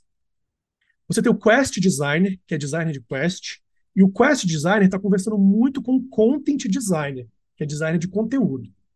É, você tem, então vou falar só os nomes, depois eu posso explicar melhor, mas você tem Game Writer, Quest Designer, Narrative Designer, é, Narrative System Designer, que esse é mais específico ainda, que são, são quase programadores que contam, usam sistemas para contar histórias, né? Então, é, um exemplo bobo, se a gente está jogando um jogo que às vezes o personagem inimigo fala de acordo com a porrada que ele toma, e aí isso vai ter uma regra no sistema que vai vai soltar os textos na hora no momento certo. Então é um design de narrativa, é um design de sistemas narrativos que vai construir. Ou então jogos que tem é, um exemplo é, Hades, que é o jogo do que você joga com o filho do, do Hades, né, do, do, do inferno. E aí tem um sistema narrativo ali que a cada morte sua você escuta um pedaço da história. Então alguém tem que construir o sistema para avisar o jogo, ó, o jogador chegou nesse ponto. O jogador está nesse ponto, ele tem esse item, ele já conversou com essa pessoa, então você vai passar para ele esse momento da história. Então tem esse né, design, é, designer de sistemas narrativos. Então, narrative designer, content designer, quest designer, é, designer, que já está mais atrelado ao mundo. Você tem o game writer, você tem o cinematic designer. Isso eu descobri recentemente tem toda uma área de jogos que são quase cameramans de jogos. A gente que, roteirista, né, ou, ou diretores, diretoras que também assistem, escutam, escutam o programa, talvez tenha um pouco de, por exemplo, de experiência com câmera, posicionamento de câmera, storyboard, né, saber movimentar a câmera. Tem é, empregos que são literalmente para pessoas que usam softwares de jogos, as engines, e elas gravam os vídeos dentro da engine. Isso, inclusive, é um mercado se alguém quiser uma dica, esse é um mercado que está. Eu vejo que tem pouquíssimas pessoas qualificadas. E aí. É, agora foi meu cachorro. E aí, um ponto muito importante é se qualificar, né? Eu acho que. Igualzinho. Galera, é igualzinho o cinema, é igualzinho as outras áreas. É muito de prática e muito de pesquisa. Não existe. Igual vocês já devem ter. Mais convidados já devem ter falado isso, né? Que a faculdade ela vai te dar amigos, ela vai te dar uma porta de entrada para vários assuntos, mas muito parte da pessoa, sabe? Então, muito é assistir vídeo no YouTube, tutorial, aprender exatamente como que funciona as, esses softwares. Isso é uma falha minha hoje. Eu não tenho tanto conhecimento de engine, sabe?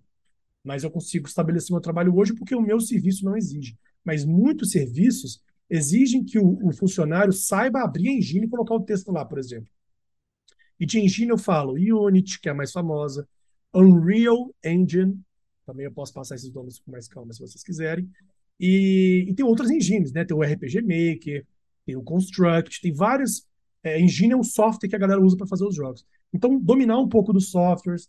E aí é pesquisar essas vagas, esses tipos de trabalho e ver o que, que vocês mais se identificam. Eu, por exemplo, eu fiquei apaixonado com essa área de fazer missões, né? Quest Designer. Era uma área que eu, antes de entrar para o meu serviço, eu entrei para o meu serviço sendo um designer de conteúdo, focado em Quest, e eu assim, fiquei fascinado em como essa forma de narrativa ela ela está em praticamente todos os jogos, jogos online com jogos offline. Existe essa ideia de construir pequenas histórias, né? Igual o Felipe falou. Muitas dessas histórias que a gente, que o jogador experiencia nesse mundo aberto, vem dessa dessas quests, né? Dessas missões que são espalhadas pelo esse universo. E tem também, enfim, galera, é muito vasto. Então pesquisem, é, corre, corram atrás, estudem. E, e aí a parte de. É, tem muito networking, né? Querendo ou não, audiovisual também é assim. Twitter, as pessoas, o, o universo, né? O, a, as pessoas do, do, do, game dev, que a galera fala, né? É, a, a comunidade de desenvolvedores de jogo é muito aberta.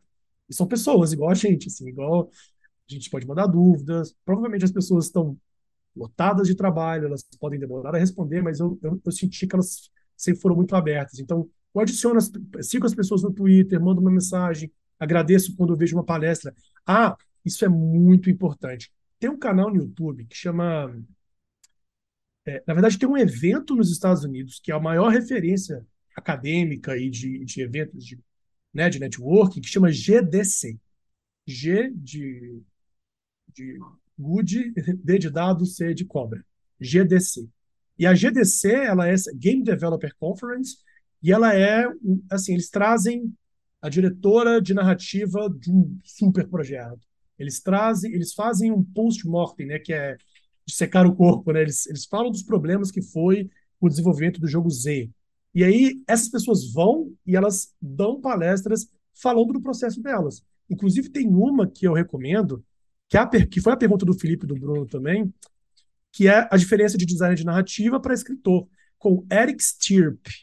Ele, ele é escritor de narrativa e a esposa dele, a Molly, ela é designer de narrativa. E aí eles fazem uma palestra juntos, explicando o que cada um faz. Então, isso é muito. Legal. É, ajuda muito. É.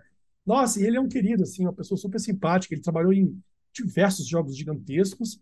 E, enfim, Eric Stirp, depois vocês pesquisem, Eric Stirp e Molly, eu esqueci o sobrenome dela. Enfim, é, pesquisem essas palestras, conheçam a área, assim, que é muito, é, vai muito disso, assim, sabe? E aí, por último, minha última dica é igual qualquer arte tem que fazer. Tem que pôr a mão na massa, tem que escrever projetinhos. Existem softwares que você consegue fazer jogos só de texto. Um chama Twine. Então, por exemplo, eu tenho um joguinho meu que eu fiz que é só texto, literalmente só texto. Agora eu estou contratando uma equipe para poder fazer, transformar ele numa quase como uma visual novel, mas muitas empresas elas vão querer ler só seu texto. Então você não precisa fazer nada artisticamente fodão, sabe? Então produzam, participem de gaming jams, que é basicamente eventos onde as pessoas fiquem por dois dias só fazendo um jogo, o que é loucura, mas, mas é muito legal, porque você tira essa experiência de passar para a produção de um jogo, sabe? E minha última dica, aprenda um pouquinho de game design, entenda um pouco desse universo que vocês vão entrar, sabe? Porque entender um pouco como que os jogos funcionam, quais são as regras, como que é construir um jogo, vai te ajudar muito a conversar com a sua equipe. E é igual eu falei antes, assim, jogo, fazer um jogo é um trabalho de equipe o tempo inteiro. Você vai estar tendo reuniões com outros setores, você vai tentando entender a dor dos outros setores, você vai estar trabalhando com eles para poder contar a sua história, sabe? E, assim, só para encerrar esse assunto, o, o Greg Cassavan, ele é o diretor criativo desse jogo que chama Hades. E para mim, hoje em dia, a Supergiant, né, que é o estúdio que faz esse jogo, eles são para mim um expoente, ganhou, inclusive esse cara ganhou, gente, ele ganhou um, ele ganhou um prêmio que normalmente dava só para filmes, que ele ganhou com o jogo, sabe? É um prêmio, não sei se é o é um prêmio, enfim, acho que é inglês, que, o BAFTA, eu não sei exatamente, mas ele ganhou um, um prêmio gigantesco com o jogo dele. E foi a primeira vez na história que ele ganhou. Enfim, esse cara, eu fui numa palestra dele, é, online, obviamente, e ele fala uma coisa que me marca até hoje. Assim, ele fala, caras, é, é, enfim, é, as pessoas que me escutam, né? É, nós da narrativa, a gente é a cola que faz tudo funcionar, que faz tudo ter sentido, que faz tudo ficar interessante, sabe? Nunca, nunca encare a narrativa de um jogo como a rainha ou o rei daquela história. A gente é a cola, a gente vai fazer todos os outros setores ficarem juntinhos e entregar essa obra final significativa para o jogador. E é muito legal isso, porque o cara, como diretor criativo, ele é literalmente a figura mais alta na hierarquia de um jogo. Ele fala que o trabalho dele é colar o trabalho de todo mundo, sabe? E é isso, enfim, essa foi uma das lições que me marcam até hoje. Ótimas dicas, hein, Arthur? Completíssima resposta, hein?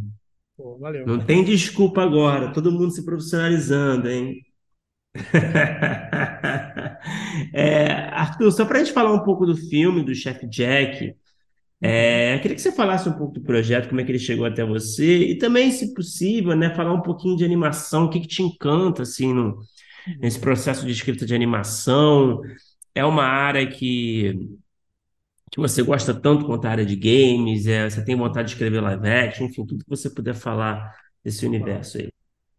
Não, com certeza. É, a minha, a minha história assim, com animação, é, ela é muito querida, assim, porque eu sou formado em cinema de animação e artes digitais na UFMG. Acho que eu já até falei isso. Então, eu, a, a minha formação, digamos assim, de cinema, ela foi na animação, né? Então, a, a, digamos assim, os produtos que eu consumi, né? Eu sempre fui muito ligado à área de animação, então eu sempre assisti muito filme, assisti muita série, muitos curtas durante a faculdade. Então, a minha é, a, o meu repertório de animação sempre foi até um pouco maior do que o de live action por questões de faculdade mesmo, né? Então eu sempre me aproximei com essa área. E aí, é, e aí eu, eu, eu, sempre tive essa certa familiaridade, até facilidade para escrever animação, por já estar nesse meio, né? Então, como roteirista, eu sempre fui apaixonado por live action. Eu tenho, inclusive, um curta, que eu ganhei o edital da, do Ministério da Cultura. Eu não mostro para ninguém, porque eu vejo que tem muitos problemas de roteiro, né? Mas enfim, eu dirigi, fiz, é, fiz produção, fiz tudo, e foi uma experiência do caralho, assim, eu aprendi muito. Mas o meu ponto é que a animação ela sempre foi muito próxima a mim, então eu sempre tive essa facilidade de criar esses universos meio malucos. A história do Chef Jack em si, ela vem de 10 anos atrás, quando eu comecei, quando eu tive a, a virada de chavinha assim de que eu não sei desenhar, eu sei escrever. E aí eu estava fazendo um exercício mesmo de construção de história, sabe? E eu tenho um professor que é um grande querido, é o Antônio Fialho, e ele sempre me falou, isso, tá, isso me marcou até hoje, assim, que ele fala da, da questão do contraste como um ponto importantíssimo na construção de personagens e da animação. Ele é um professor de animação, né? E aí, é, isso sempre me marcou, sabe? Personagens gordos e magros, né? Esse contraste de duas figuras sempre sempre enriquece uma história. E eu ficando com isso na cabeça, eu, eu lembro de estar tá fazendo um brainstorm de é, colocar ideias contrastantes, né? E aí eu vou trazer um pouco do que o Felipe falou. Eu joguei, eu jogo desde que eu tenho, sei lá, 10 anos de idade. Eu já tive o Windows 95 e eu tinha um simulador de Super Nintendo, né? Com mais de 400 jogos, eu joguei tudo, assim. Tudo talvez seja um exagero, mas não tinha nada para fazer, né? Acabei jogando muito jogo. E aí eu assim, eu, eu, meu repertório de jogos ele é quatro vezes maior do que o meu repertório de cinema, de animação, o que é um problema também, né? Mas enfim, eu vim desse repertório que já do mundo de aventura, os jogos de aventura, né, de ter assistido muito desenho, então o aspecto aventuresco assim estava tá, muito fresco na minha cabeça e eu sempre ficava tentando criar histórias de aventureiros, de heróis. E aí eu falava, putz, porque isso eu sei escrever. E aí, nesse processo de construção de contraste, eu pensava, putz, o que, que eu posso contrastar com a aventura que pode dar um negócio diferente, saca? E aí eu fui colocando várias ideias. E aí, quando eu escrevi culinária, eu falei, putz, é isso, sabe? Eu nunca vi nada assim. A gente tem tem projetos né, de animes que a, a, a culinária está um pouco ali com a aventura. A gente tem animes onde a culinária ela está ela tá no, no ponto chave, mas um um projeto que misturava os dois, assim, quase que meio a meio. O, o Jack puxa um pouquinho mais para aventura, né? Mas que tem essa, essa valorização desses dois mundos e colocam eles em contraste, putz, é isso, sabe? E aí eu criei esse universo e, e é legal, porque o Jack ele parte de um ele parte de uma premissa, né? Existem cozinheiros aventureiros nesse universo. Eles têm que, para fazer uma lasanha, eles têm que subir o Monte Everest é. e descobrir uma caverna escondida pegar uma planta que nasce a cada 10 anos para fazer uma lasanha. Sacou? É que o Alex Atala faz, né? É, é, exato. E é muito doido isso, é, tipo assim, é tentar brincar com essa ideia de que conseguir ingredientes é uma aventura por si só, né? Depois, depois até é, lançaram um, um reality que era um. Não, não é um reality, é um, esses documentários, né? Que é um, era um cozinheiro e um aventureiro, um aventureiro, né? Tipo, um caçador, que eles vão pro meio do mato e a premissa é muito engraçada, que é o cara caça e o outro cozinha. Eu achei isso sensacional, enfim. E aí o Jack nasceu, é, o Jack nasceu dessa premissa, sabe? E aí eu fui construindo os personagens seguindo essa base da premissa. Né? o Jack sendo confiante, o assistente sendo morrendo de medo, né? Sendo frágil né? nesse sentido de não, tá, de não confiar em si. O, o, o, o, assistente é mais humilde, o Jack é arrogante. E aí eu fui para os protagonistas, para os vilões, né? Um vilão soberbo com um, assistente que é quase uma criança inocente, sabe? E aí eu fui construindo esse universo a partir desses contrastes, e aí eu estruturei a série dele, porque o Jack, ele é uma série. Inicialmente ele, ele nasce como uma série. Tentei editais, tentei viabilizar ele como uma série, e acabou que não deu certo, sabe? E aí, nesse processo, eu conheci o Luiz, da Imagine, e aí ele abraçou esse projeto, a gente continuou tentando. Depois o Jordano Bechelene, da Pixel, entrou junto com a gente, a gente foi continuando nos editais, continuando nas rodadas de negócio, nas clássicas rodadas de negócio. Apresentamos para um monte de gente, e aí surgiu o edital de longa-metragem em Minas Gerais, que era, uma, era um acordo entre a Codenge, a antiga Codemig, com a Ancine. Uhum. E aí eles selecionariam projetos de longa-metragem de animação para serem produzidos aqui em Minas. E aí a gente entra com o Jeff Jack, ganha esse edital, e aí o resto é isso que vocês assistiram. E, e Arthur, tem uma coisa é, do, do filme eu acho que eu, eu gostava muito de, de, tem, tem algumas referências, eu acho ali, desde Indiana Jones, Sim. logo no início, assim, eu acho que é, que é, uma, que é uma coisa que eu adoro, adorava, adoro, e, e até é, eu me lembrei assim, tinha uma época que eu, eu gostava de jogar os jogos da LucasArts, tipo Full Throttle, Monkey Island e tal, que, que, que me lembrou um pouco, eu não sei se era referência para você, e, e, e, que tinha essa, uma história tipo, que tinha essas coisas de etapas e uma aventura e, e achar coisas. Então você tem side quests ali para uma coisa que, que eu vendo o filme é, me levou para esse lugar assim que para mim foi muito gostoso de assistir.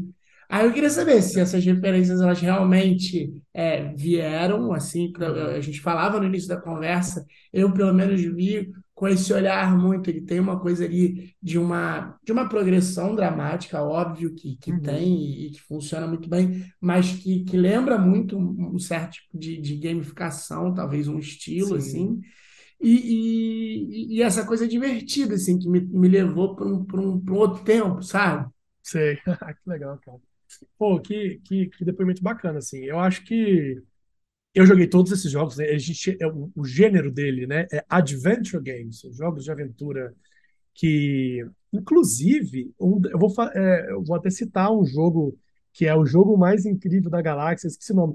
É um jogo do irmão do Jorel, produzido por um estúdio brasileiro, a Double Dash Studios, que é um adventure game. E eles, e eles fazem essa, essa homenagem a esses jogos dos anos 90, né? Que eu, eu joguei muito, que tá na minha nas minhas referências. Então, respondendo essa pergunta, sim, isso está uhum. muito no meu interior. Talvez eu não tenha usado eles verbalmente, né? Tipo assim, ó, quando a gente estava tendo conversas ali com, com, os storyboarders, com os designers, eu talvez não tenha trago eles, mas isso está no meu, na minha essência, né? Isso, eu acho que eu nunca vou conseguir dissociar esse meu, esse meu, esse meu olhar de jogador, né? De quem gosta muito de jogos, com esse meu olhar de, de roteirista de cinema que que tenta ser, que, que quer estruturar uma história clássica também. E com certeza, cara, e tem muito isso. Eu joguei Monkey Island, joguei os três primeiros, eu sempre fui muito fã. E, e é isso, é muito, tem muita referência de jogos, tem muita referência de, de um pouco da nossa sociedade, né? A gente brinca muito com reality, a gente brinca muito com stream, a gente brinca muito com essa, essa questão da, das celebridades, a questão da figura né, da, da, de você estar no centro de tudo e, e da importância. Enfim, eu já estou entrando em outras questões do plot. Mas, uhum. respondendo a sua pergunta, exato, teve muita. Isso está muito no, na, nas minhas referências.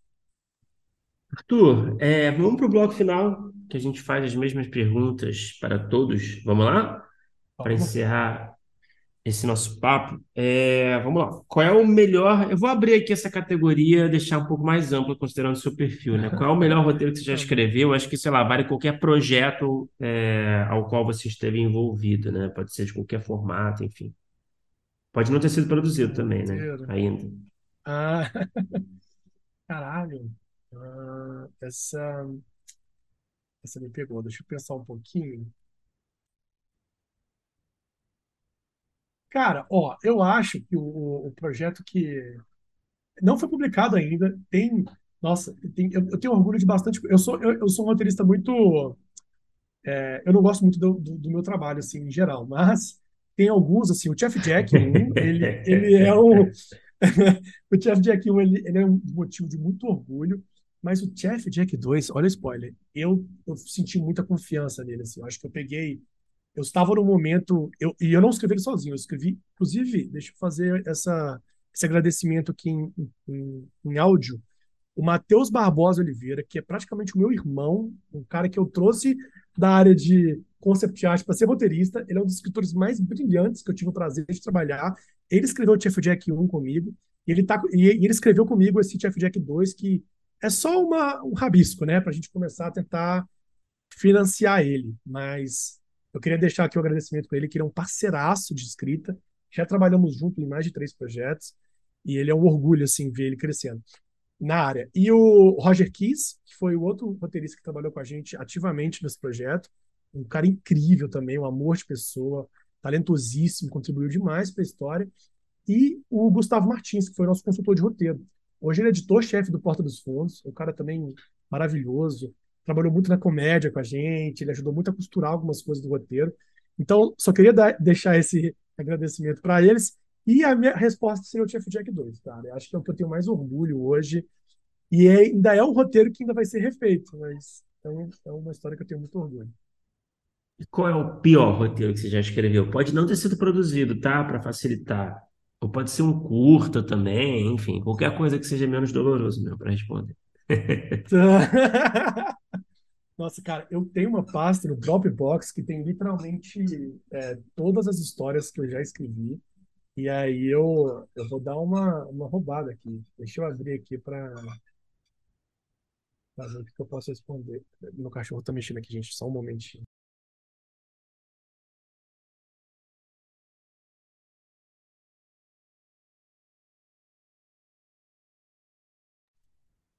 Então vamos lá. É, então, o pior roteiro que eu já escrevi, cara, tem uma historinha. É, ela é, é, é, meio doloroso falar que ela é muito ruim, mas ela é muito ruim. Porque ela é muito clichê. É uma história de uma criança que ela tinha uma crush numa vendedora de, de, de rosas, num shopping.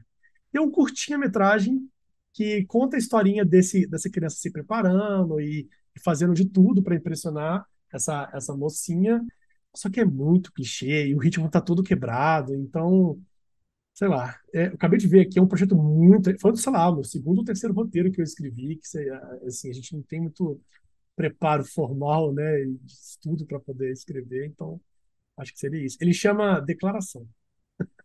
Uhum, legal. E o que que e aí também acho que dá para a gente abrir um pouco mais. O que que você assistiu ou jogou é, nacional ou estrangeiro. Aí pode ser longa, pode ser game, pode ser é, animação, pode ser série. Quando você terminou de ver, você pensou, pô, eu queria ter escrito isso. Cara, nossa, eu para mim tem um, um, um, filme. Eu tenho um jogo e um filme, mas eu acho que eu vou falar do filme que eu acho que ele me marcou mais, assim. Principalmente na área do audiovisual. Para mim, ela é um dos filmes que mais me marcaram como escritor, sabe? Ele, ele tem uma, sei lá, cara, ele, ele mexeu muito comigo na forma como ele foi construído, principalmente ah, na construção dos personagens ali, na, na, naquela dor da, do Theodore, né? Eu lembro até hoje que, que me marcou muito. Eu chorei vendo esse filme. E, eu, e é engraçado que, normalmente, quando eu assisto, né? Acho que todo mundo, você fica numa posição muito passiva no cinema, né? Você senta ali, você come a pipoca, e é isso, saca?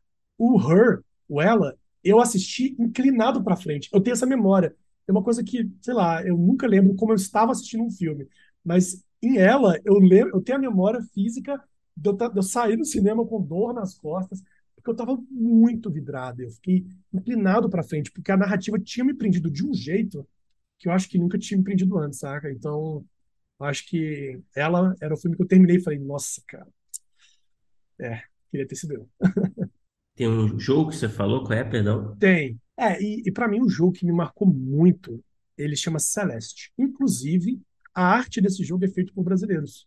É a Mora e eu esqueci o nome do rapaz. Eles têm um estúdio que eles são especializados em pixel art.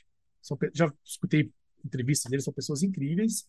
E Celeste é a história de uma moça que ela está querendo subir uma montanha. E ela quer subir uma montanha porque ela falou com as pessoas que ela vai conseguir subir essa montanha. E é um jogo muito difícil de jogar, sabe? Ele, ele é mecanicamente muito complexo. Ele é um, a gente chama de plataformer, né? Ele é um jogo que tem aquelas plataformas que você pula, dá o, dá um movimento para frente, né? Os dashes, né? Os empurrões. Nossa, péssima tradução. Mas você, você tem que passar os levels e você vai e todos os levels são em direções a essa montanha. E é muito legal que a narrativa ela é não só construída com os diálogos, mas ela é muito construída no level e na gameplay. Isso para mim é fantástico assim. Ela tem, por exemplo, o clássico de um da, da mente atormentada. Ela tem o, o eu sombrio dela que persegue ela, que tenta destruir. E se esse eu sombrio encosta nela, destrói, né? Você perde, tem que re recomeçar a fase. E tem, e tem um exemplo clássico que eu, que eu gosto de dar é que tem um momento do jogo que não tem diálogo, mas você está fugindo desse eu sombrio e ele vira quatro. Né? Você tem que fugir de quatro sombras ao mesmo tempo, e é um momento que gera muita agonia, ansiedade, sabe? E, é, e a narrativa sendo contada por puro gameplay, sabe? E eu acho isso fantástico. E eu, eu tenho ansiedade, assim, eu, eu sou diagnosticado, né? eu faço tratamento, e, e, a, e esse jogo conversou muito com essa, com essa minha questão mental, né? E aí eu, eu achei fenomenal, assim, a forma como como os construtores, inclusive a, a, a, a Maddie, né? Ela era uma, ela é uma, uma moça trans, e quando ela fez o jogo, ela era um cara. E aí, hoje em dia, você olha assim pro jogo e fala, nossa, faz muito sentido. O que, que o sofrimento que essa pessoa passou e enfim, é um jogo muito bonito, sabe? É um jogo muito muito interessante que me marcou muito. E para terminar, Arthur, qual é o projeto seu, assim, que você está no seu horizonte, que você gostaria muito de realizar algum dia, que você ainda não teve a oportunidade de, de fazer acontecer? Está no topo daquele projeto, está no topo da sua lista de desejos. Existe esse projeto? Fica à vontade para falar quanto você quiser também. Pode falar de forma mais tá vaga, claro. Não, com certeza. Tem, não, eu tenho vários projetos. Acabou que quando eu fui trabalhar com a área de jogos, eu dei uma uma parada, assim, digamos assim, em construção de novas é, propriedades intelectuais, né? Mas eu tenho dois projetos que eu queria falar. É, um vai ser rapidinho. Um é um jogo de texto que eu estou transformando em uma visual novel, que eu estou com uma equipe maravilhosa que está me ajudando a construir isso. Ele é uma história de uma caçadora, né, que quer encontrar a irmã e aí ela, ele tem, ela tem que que matar para conseguir fazer isso, né? E o jogador está nessa decisão, tem que saber se ele tem que né, comprometer a moral dele para conseguir salvar a irmã ou não. Sabe? É um jogo curtinho que eu estou construindo que tá. Eu estou fazendo com meus próprios recursos, né? Eu estou pagando uma, uma artista. É, enfim, a gente está trabalhando a equipe do som, a gente está fazendo um acordo de porcentagens, enfim.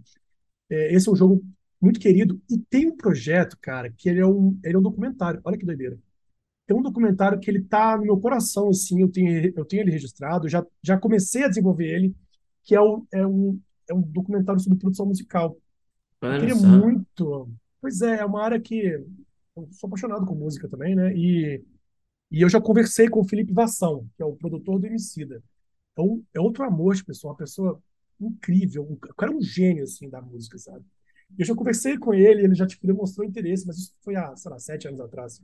E esse projeto, ele tá na minha gaveta, assim, mas eu tenho uma, uma vontade muito forte de, de escrever, de de contar a história de como os produtores musicais são tão importantes, talvez não tão importantes quanto, mas eu queria mostrar mais os produtores, quem está por trás das músicas. Eu não queria.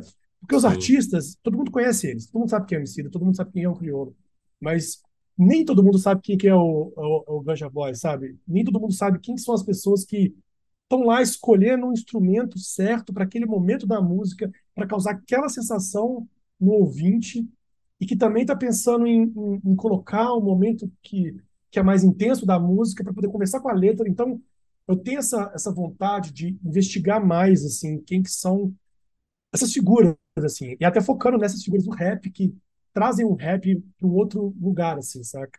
E aí é o, é o caso do Emicida, é o caso do Criolo é o caso que tem, tem um toquezinho de samba e aí eles colocam elementos diferentes da música que enfim eu sou apaixonado nossa, que inusitado. Pois é, né? Eu vim falar de jogo narrativo e termino falando de um documentário de música. Mas Pô, mas Arthur, é assim que é bom, cara. Os pequenos twists aqui que são ótimos. Sucesso aí com todos os projetos. Obrigado por falar com a gente, cara. Foi muito legal o papo, muito diferente. Nossa, a gente adorou. Pô, que bom. Pô, eu queria agradecer o espaço. Peço desculpas porque eu falei demais na conta. E fiquem à vontade, assim. Eu, eu, eu posso deixar minhas redes, falar com o pessoal? Por favor. Tá. É, vocês, vocês vão me encontrar no Instagram como Arthur H. Costa, LinkedIn também eu acho que é Arthur H. Costa, Twitter também é Arthur H. Costa. Vocês, vocês conseguem me encontrar. Eu sou uma pessoa que eu, agora que eu estou ficando mais ativo em redes sociais por causa do, do Chef Check, né? E, e aí, fiquem à vontade, assim, eu sou muito aberto. Eu, às vezes eu fico muito, né, naquela, na famosa correria do dia a dia, não consigo responder, mas, pô, se vocês tiverem alguma dúvida, principalmente na área de jogos, é, fiquem à vontade, mandem mensagem. O que eu puder fazer para ajudar, eu ajudo, indicar o livro, enfim, o que, o que precisar. E eu queria agradecer demais ao espaço, Bruno, Felipe. Pô, eu acho, eu, eu sou apaixonado em falar dessas coisas, falar de roteiro, falar de jogos. Então, é, espero que vocês tenham gostado. E é, um abraço aí para